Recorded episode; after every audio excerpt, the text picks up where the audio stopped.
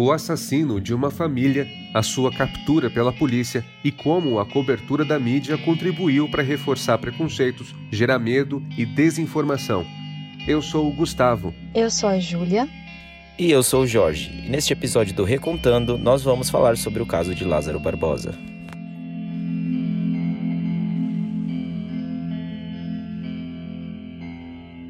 Recontando. Caso Lázaro.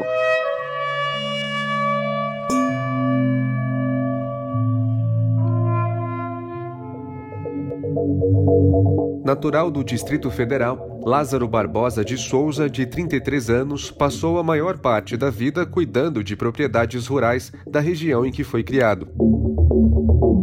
Preso em 2013 por roubo, estupro e porte de arma de fogo, Lázaro se tornou mote na mídia nacional em junho de 2021, quando surgiram os primeiros relatos sobre os seus crimes mais recentes.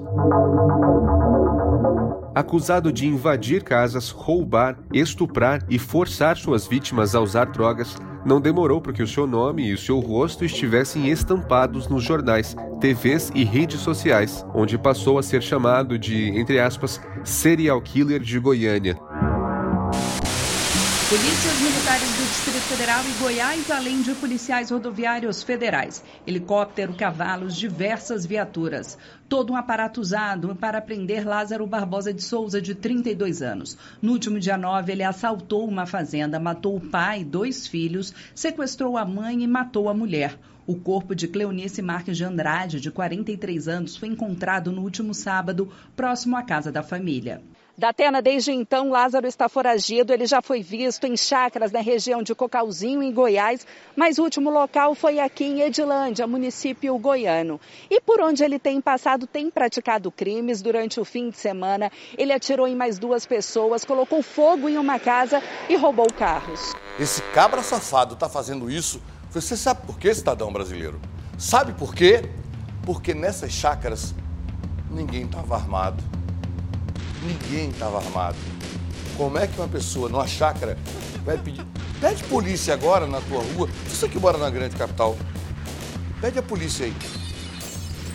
Vai levar um tempinho, não vai? E o sujeito numa chácara, num sítio. É por isso que eu digo, sou doido, mas não sou suicida. Entrou na minha casa, pode até entrar.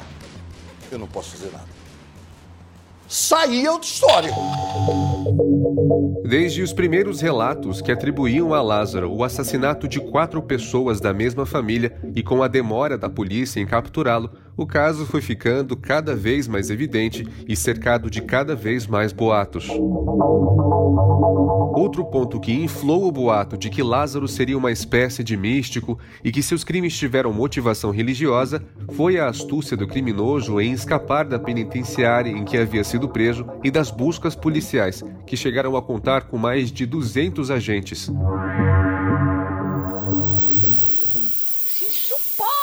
Realmente esse menino estiver trabalhando com São Cipriano, ele pode sim sair, sair bem. Deus me perdoe. Desse, sair... Nesse sentido? Sim, nesse sentido. De despistar? De despistar, de ficar invisível, de correr. Porque existe lá nesse livro técnicas e magias para tal. Agora, Mas existe mais essa coisa de pacto com o lado ruim? Lógico que existe. Como é? Existe o satanismo nos Estados Unidos, a, a, o templo satânico, que você vai lá, queridinha. É bom que vocês saibam que assim de brasileiro frequenta. Conforme o caso foi demorando a ser solucionado e o criminoso não era capturado, os boatos ao seu redor foram tomando cada vez mais forma e sendo cada vez mais divulgados, tanto nas redes sociais quanto na grande mídia. Enquanto perdurava a busca por Lázaro, não era raro ver telejornais e programas vespertinos abordando temas como ocultismo, satanismo e feitiçaria como sendo elementos relacionados ao caso. A principal teoria a esse respeito foi baseada numa declaração do próprio pai do criminoso, que alegou que o motivo do seu êxito em escapar era a proteção conferida a ele pelo Livro de São Cipriano, obra que descreve práticas de magia. E esses boatos e alegações apenas cresceram com a demora na conclusão do caso e com o uso por parte de vários veículos de informação desse ar misterioso ao seu redor para alimentar o impacto das notícias sobre os crimes.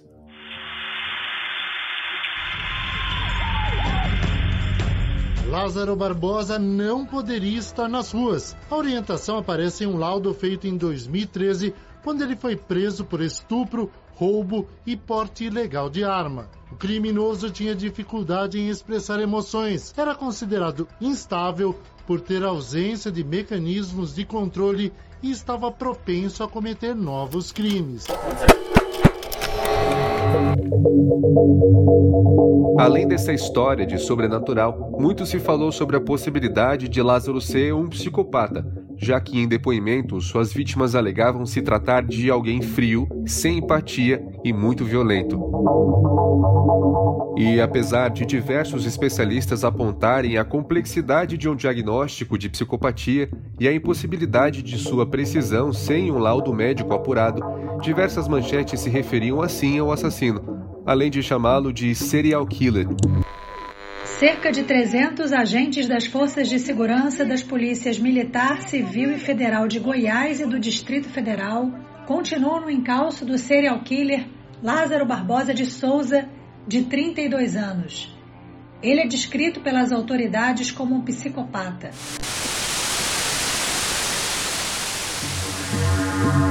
Uma postagem no Twitter dizia assim, abre aspas, cinco dias de caso Lázaro. De lá para cá, negligentemente já postaram a imagem de um Exu associado ao diabo, já disseram que a avó dele fazia macumba para ajudá-lo e já falaram que ela dedicava as mortes em rituais. E depois ainda se perguntam por que terreiros pegam fogo. Fecha aspas. Um exemplo de reportagem em um grande portal. Abre aspas.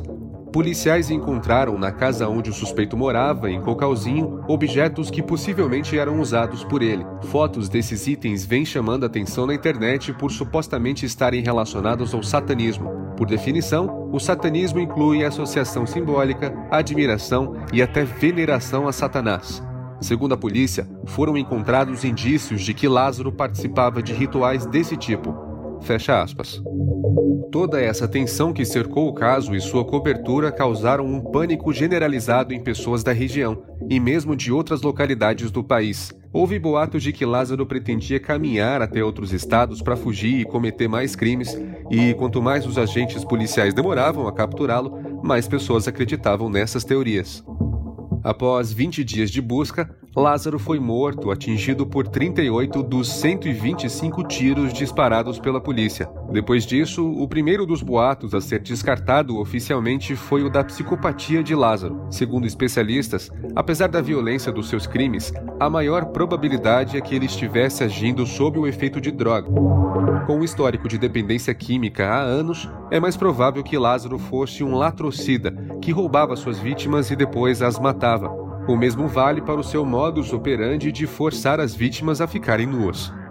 Isso faria com que as vítimas não tivessem o impulso de fugir, já que estariam mais vulneráveis sem as roupas e, assim, mais suscetíveis às demandas do criminoso quando ele estava em suas casas, como alimento e abrigo.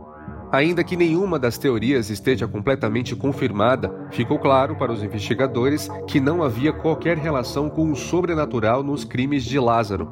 O assassino não estava possuído por nenhuma entidade ou espírito e nem era protegido pelas forças ocultas do livro de São Cipriano. Apenas atendia a interesses financeiros e políticos.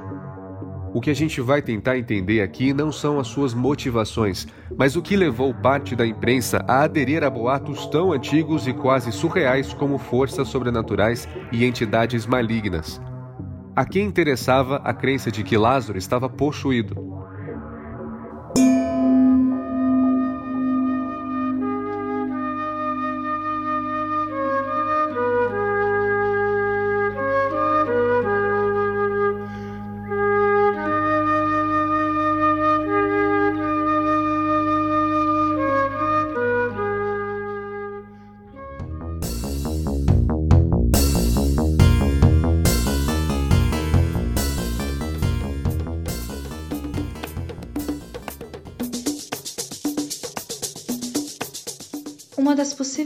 Respostas para todas essas perguntas é um fenômeno midiático e social que foi descrito pela primeira vez nos Estados Unidos lá nos anos 80 e chamado de pânico satânico.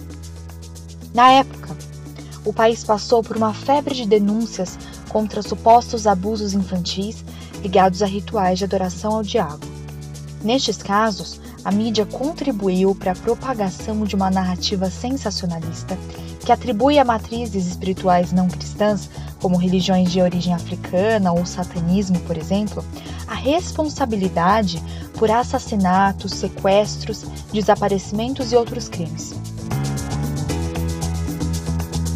Isso só fortaleceu pré-julgamentos sem fundamento algum e, claro, instaurou o chamado pânico satânico.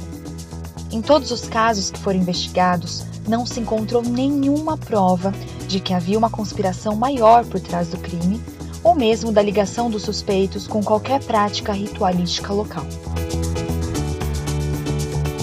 Nos casos em que foram achados desenhos, instrumentos ou objetos para rituais na cena do crime, como os que foram achados nas buscas por Lázaro, a conclusão foi de que se tratava de uma alucinação do suspeito causada por algum distúrbio mental ou então se tratava de uma tentativa de evitar a responsabilização pelo crime, sob a alegação de que estava sofrendo pressões vindas de forças malignas. Estudiosos, sejam eles historiadores, sociólogos, antropólogos ou cientistas da religião, afirmam que o pânico satânico é discriminatório, intolerante e preconceituoso.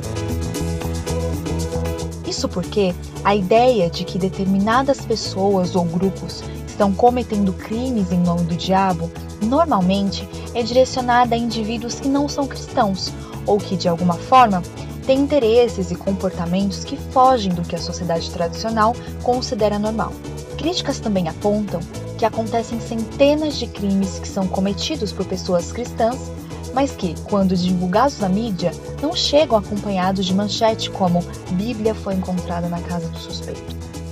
Então, além de marginalizar grupos que fogem da tradição cristã, especialistas também apontam que, conforme o pânico satânico prioriza essas especulações infundadas, ele deixa de lado esforços para resolver os reais problemas, como as taxas de homicídio e casos de pedofilia, por exemplo.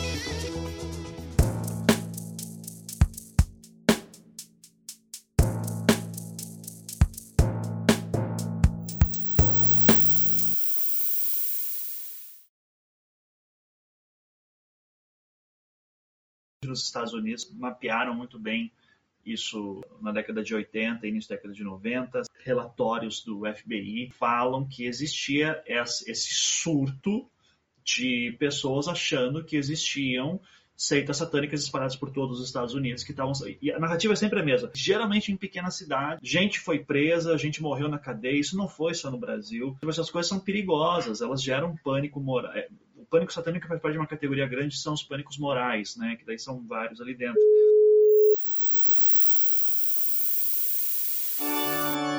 Outro ponto interessante de se observar é que em todos estes casos a grande mídia age de modo bastante semelhante. Ela constrói efeitos poéticos que induzem o espectador à perplexidade e medo.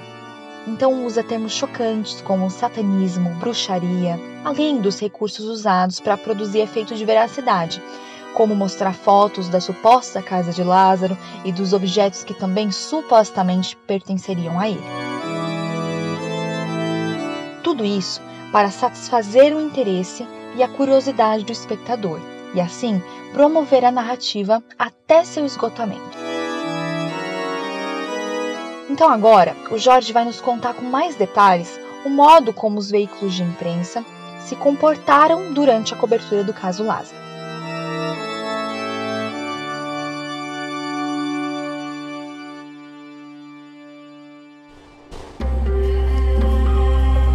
Uma semana após o início de buscas intensas e sem resultados, a polícia teria ido à casa de Lázaro procurando por mais pistas de seu paradeiro. Os policiais tiraram várias fotos do local. Em uma foto, uma parede aparecia pichada com escrito Satã. Em outra, aparecia uma bacia com alimentos e dinheiro, próxima de um copo e de uma garrafa de cachaça. Em uma terceira ainda, constava uma pequena estátua, que se chama de assentamento de Exu, um orixá que aparece em várias mitologias africanas.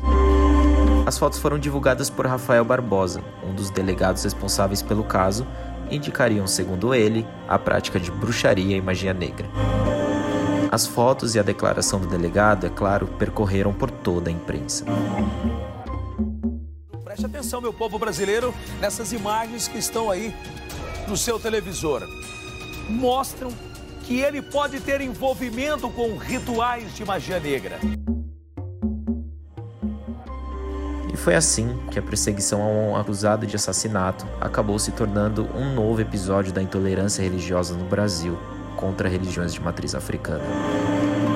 Essa intolerância viria de todos os lados a partir desse momento, e partiu da identificação justamente daqueles objetos supostamente pertencentes a Lázaro com os ritos da Umbanda e do Candomblé, duas das religiões com vários adeptos no Brasil.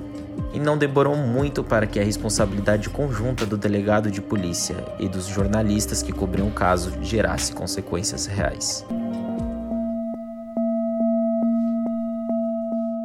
Lideranças de religiões de matrizes africanas denunciam ao menos 12 invasões policiais a casas e terreiros na região onde o serial killer Lázaro Barbosa de Souza, de 32 anos, está sendo procurado. Como se estivessem convencidos da ligação inequívoca entre Lázaro e os terreiros na zona rural de Goiás, os policiais militares invadiram mais de uma dezena de templos e agrediram verbal e fisicamente as pessoas que se encontravam nesses locais. Quem fez a denúncia foi o pai de santo Tata Niguzentala, ele próprio vítima da truculência policial durante as buscas por Lázaro.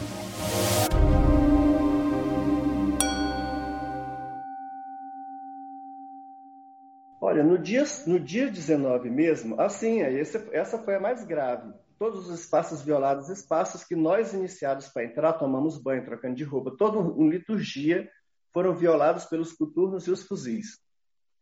E aí, assim, e se seguiram. Depois dessa veio uma, mais outra, mais outra. Aqui é a casa da tia do Lázaro, a casa, o, Lázaro eh, frequentava aqui, aqui vocês, são, são, vocês são satanistas? Vocês praticam quimbanda? O seu santo é do bem?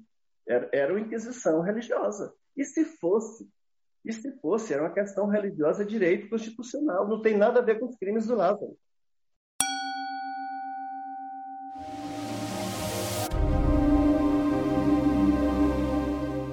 E lembra das fotos que eu comentei agora há pouco? Bom, o manifesto de Tata tem uma versão bem diferente da contada pela polícia. Aquelas imagens, na verdade, tinham sido registradas no terreiro de Pai André, supostamente o primeiro terreiro que tinha sido invadido. Seu André é um senhor de 80 anos e é quase cego por razão da catarata. Em um vídeo, o pai de santo comenta sobre o dia em que os policiais invadiram sua casa à procura de Lázaro. Bateu no meu caseiro, me desacatou com palavras que eu não, não gostei. Eu tive que dizer que tinha 80 anos, eles podiam respeitar um pouco. Eu tinha idade de ser pai deles. Eles mandaram eu calar a boca.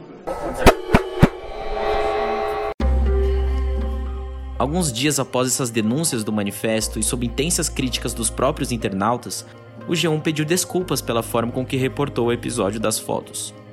A manchete original da matéria era: Fotos mostram que casa de Lázaro tem itens que indicam bruxaria e rituais, diz polícia. Mas nenhum outro veículo acompanhou o momento de autocrítica, e logo essa questão ficou menor, noticiar a nova pista que fecharia o cerco definitivo contra Lázaro, ou aquisição dos novos equipamentos de última geração pela polícia para avançar nas buscas, ou até mesmo a guerra retórica entre os governadores do Distrito Federal e de Goiás sobre os méritos da provável captura, eram mais importantes do que a discussão sobre intolerância religiosa. Já para os terreiros e os praticantes de Umbanda e Candomblé que residiam no entorno do DF, os prejuízos de ordem financeira foram vários. Os portões, imagens sagradas tinham sido quebrados, sem contar das agressões físicas e verbais cometidas pelos agentes de segurança pública. Mas de acordo com Tata Ninguzentala e tantos outros pais e mães de santo que sofreram essas ações, o mais difícil foi lidar com a dor humilhante do racismo e preconceito histórico, que determina as fés que devem ser professadas e as outras que devem ser rejeitadas. Para falar sobre essa repercussão, conversamos com a Luciana Dioiá.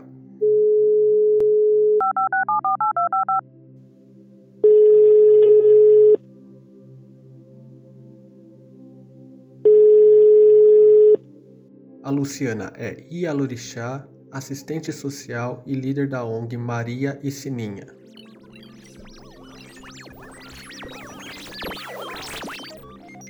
A fantasia, na minha avaliação, ela está, em primeiro lugar, ligada à incompetência da segurança pública. Ela precisava justificar de alguma forma o porquê não tinha prendido Lázaro, então ela atribuiu, ela criou uma fantasia para justificar a sua incompetência. E essas fantasias, elas são desmoralizadas exatamente quando a própria polícia, na investigação, constata que Lázaro tinha uma relação com denominações de igrejas evangélicas, ou seja, nada tinha com as religiões de matriz africanas.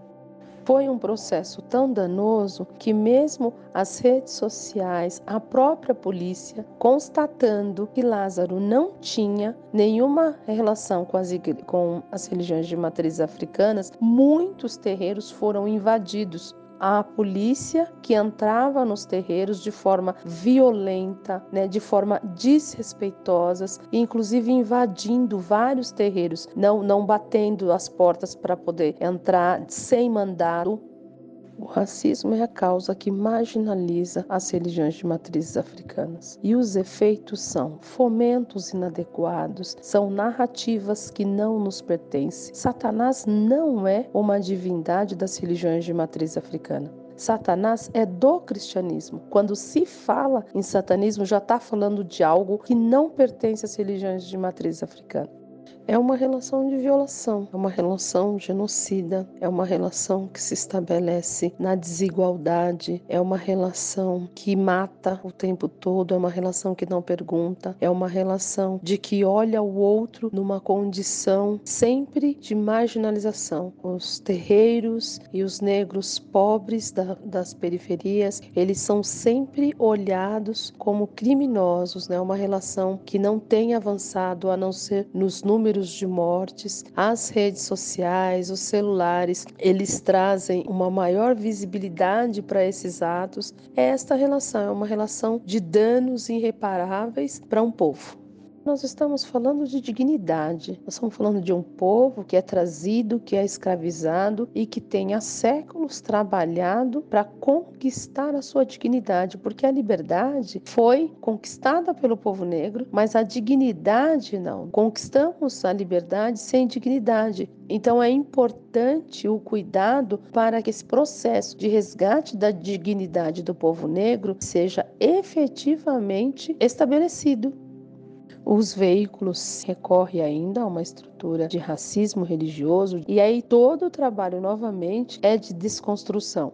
E a mídia pode resgatar isso, inclusive apontando os erros, porque há a possibilidade de desconstrução algumas mídias tiveram um pouco mais de zelo quando o sacerdote, sacerdotisa, o próprio movimento negro apontaram para o erro, tiveram uma conduta de escuta, porque a segurança pública não fez isso. A segurança pública estava preocupada em justificar sua incompetência. Quanto não se entender as dimensões do racismo que passa pela questão religiosa, que atravessa o genocídio, nós não vamos conseguir diminuir isto eu não gosto do racismo estrutural, não gosto dessa palavra, mas tem uma organização do racismo que perdura até hoje. A gente pode dizer que tem uma estrutura do racismo, então nós ainda estamos descobrindo, né, quais são as palavras racistas que são usadas frequentemente. As pessoas têm uma narrativa racista e aí nós, sacerdotes, sacerdotisas, o povo negro aponta que aquilo é racismo, mostramos o tempo todo onde ele está e e aí o jornalista, a jornalista refaz a fala para dizer: não, eu não sou racista. A narrativa contra as religiões de matrizes africanas, ela é forte desde quando os povos africanos chegaram aqui. Toda a luta de um povo, toda a luta da minha ancestralidade foi para desconstruir essa fala. E a gente continua nesse caminho. O que eu diria que hoje é diferente é a visibilidade que se dá, ou seja, o racismo virou pauta. Até então ele não era pauta. Acontece que a nossa fala, a nossa narrativa também tem entrado na pauta. Quando uma instituição importante como a Secretaria de Segurança diz que Lázaro e tem relação com, com as religiões de matriz africana, estamos nós lá para dizer que não é e a minha ancestralidade esteve em outros momentos também para dizer que não era, entretanto, não foi ouvida, não tinha a visibilidade que tem hoje e a possibilidade de mudança. Eu acho que infelizmente ainda não está enfraquecida todo esse racismo, toda essa violência que há com o povo negro, especialmente com as religiões de matriz africana. Nós estamos no caminho para desconstruir, é muito mais do que enfraquecer. Nós queremos dar o lugar adequado a esse povo que chegou aqui, trabalhou para esse país e que tem religiosidade e que tem cultura houveram outros episódios, mas eu diria que a repercussão na mídia não tenha sido deste tamanho. Exatamente porque o Lázaro ficou vários dias, né? A pauta Lázaro ficou em evidência por vários dias. Como a polícia não conseguia dar respostas, quebraram terreiros, foi extremamente violento com as pessoas que estavam nos terreiros, mesmo sem mandado, mesmo as pessoas dizendo que ele não estava lá. Então há um desrespeito. Nenhuma igreja sofreu nenhuma violência, mesmo ele dizendo que era pastor. É o racismo que traz a violência para os terreiros, é o racismo que traz a violência para as periferias, é o racismo que mata todos os dias o povo negro. Eu vi o Alma Preta com zelo, eu vi mulheres da periferia com zelo em tratar a pauta, mas são mídias que têm na sua edição, na sua direção, homens e mulheres pretos, pretas da militância. O cuidado vem a partir de jornalistas que tem uma relação direta com a questão do racismo e não necessariamente que eles sejam do candomblé, mas sabem porque eles são homens negros, mulheres negras ou quando não negros eles estão muito envolvidos com essa pauta e vêm há tempos tentando entender a pauta. Então eu vejo que a UOL, a Carta Capital teve também um zelo, mas é um recorte da UOL, né, que é o ECOA, onde inclusive saiu o meu artigo, mas também saíram outros artigos artigos pautando a mídia e que alguns jornalistas foram bem desrespeitosos. Mas o caso Lázaro não foi a primeira vez que a imprensa atuou pela intolerância religiosa. Desde a década de 1880, jornais como a Província de São Paulo, que deu origem ao estado de São Paulo, ridicularizavam e rotulavam elementos da cultura e religião africana como bárbaros, um contraponto do que deveria ser a civilização, segundo os preceitos cientificistas e racistas que imperavam na época e que encontravam na imprensa escrita lugar de divulgação. Nesse contexto, em 1890, o candomblé foi criminalizado, marginalizado e considerado subversivo. Assim, legitimada pelo aparato científico e legal da época, a nascente imprensa brasileira construiu sua narrativa com relação às religiões de matriz africana. Todos os que desejassem cultuar os ritos africanos, pejorativamente chamados de africanismos, teriam um só paradeiro: as páginas policiais. O historiador e antropólogo Pedro Rebelo traz à luz em artigo ao Observatório Quilombola uma repetição sem fim de casos que ilustram a cumplicidade da mídia impressa com a intolerância. Em 1907, por exemplo, a importante revista Semana noticiava a prisão de um pai de santo, após uma sessão espiritual. Na foto que acompanhava a reportagem, temos um homem negro e na manchete a seguinte construção: um feiticeiro mal afamado. Já em 1928, o jornal A Tarde da Bahia noticiava: Quando soam os atabaques, que é um instrumento de percussão usado no candomblé, é preciso limpar a cidade destes antros. Ainda em um outro episódio, este datado de 1950, a revista Cruzeiro trazia uma reportagem cujo título era As Noivas dos Deuses Sanguinários. Para ilustrar o texto, várias fotos de mulheres em transe imersas no momento mais sagrado do ritual de iniciação do candomblé.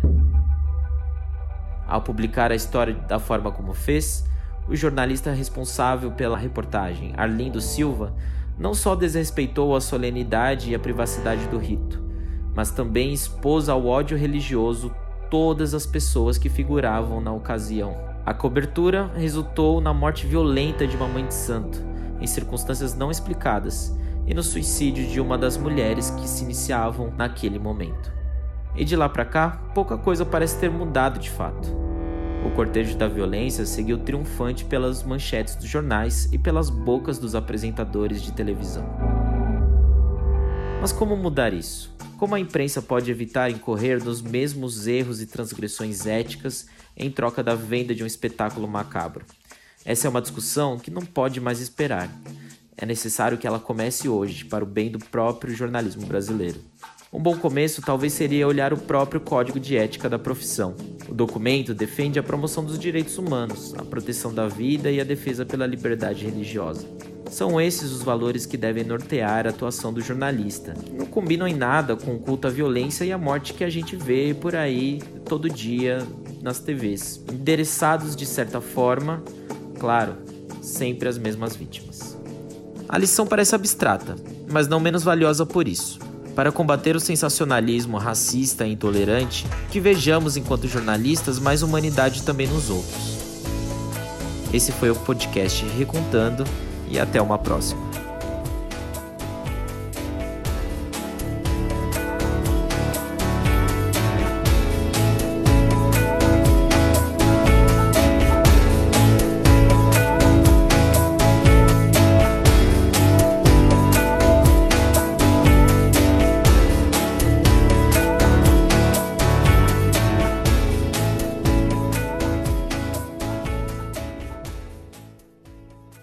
Gustavo Costa, a Júlia Mantuani e o Jorge Fofano narraram e roteirizaram este podcast, junto ao Guilherme Caldas. A sonoplastia e edição geral do episódio é de Ivan Conterno. Utilizamos áudios da TV Bandeirantes, Rede TV, O Globo, o UOL, Jornal Metrópolis e do canal do YouTube da Carol Moreira. O podcast foi um projeto para a disciplina Ciências da Linguagem do curso de Jornalismo da Escola de Comunicação e Artes da USP.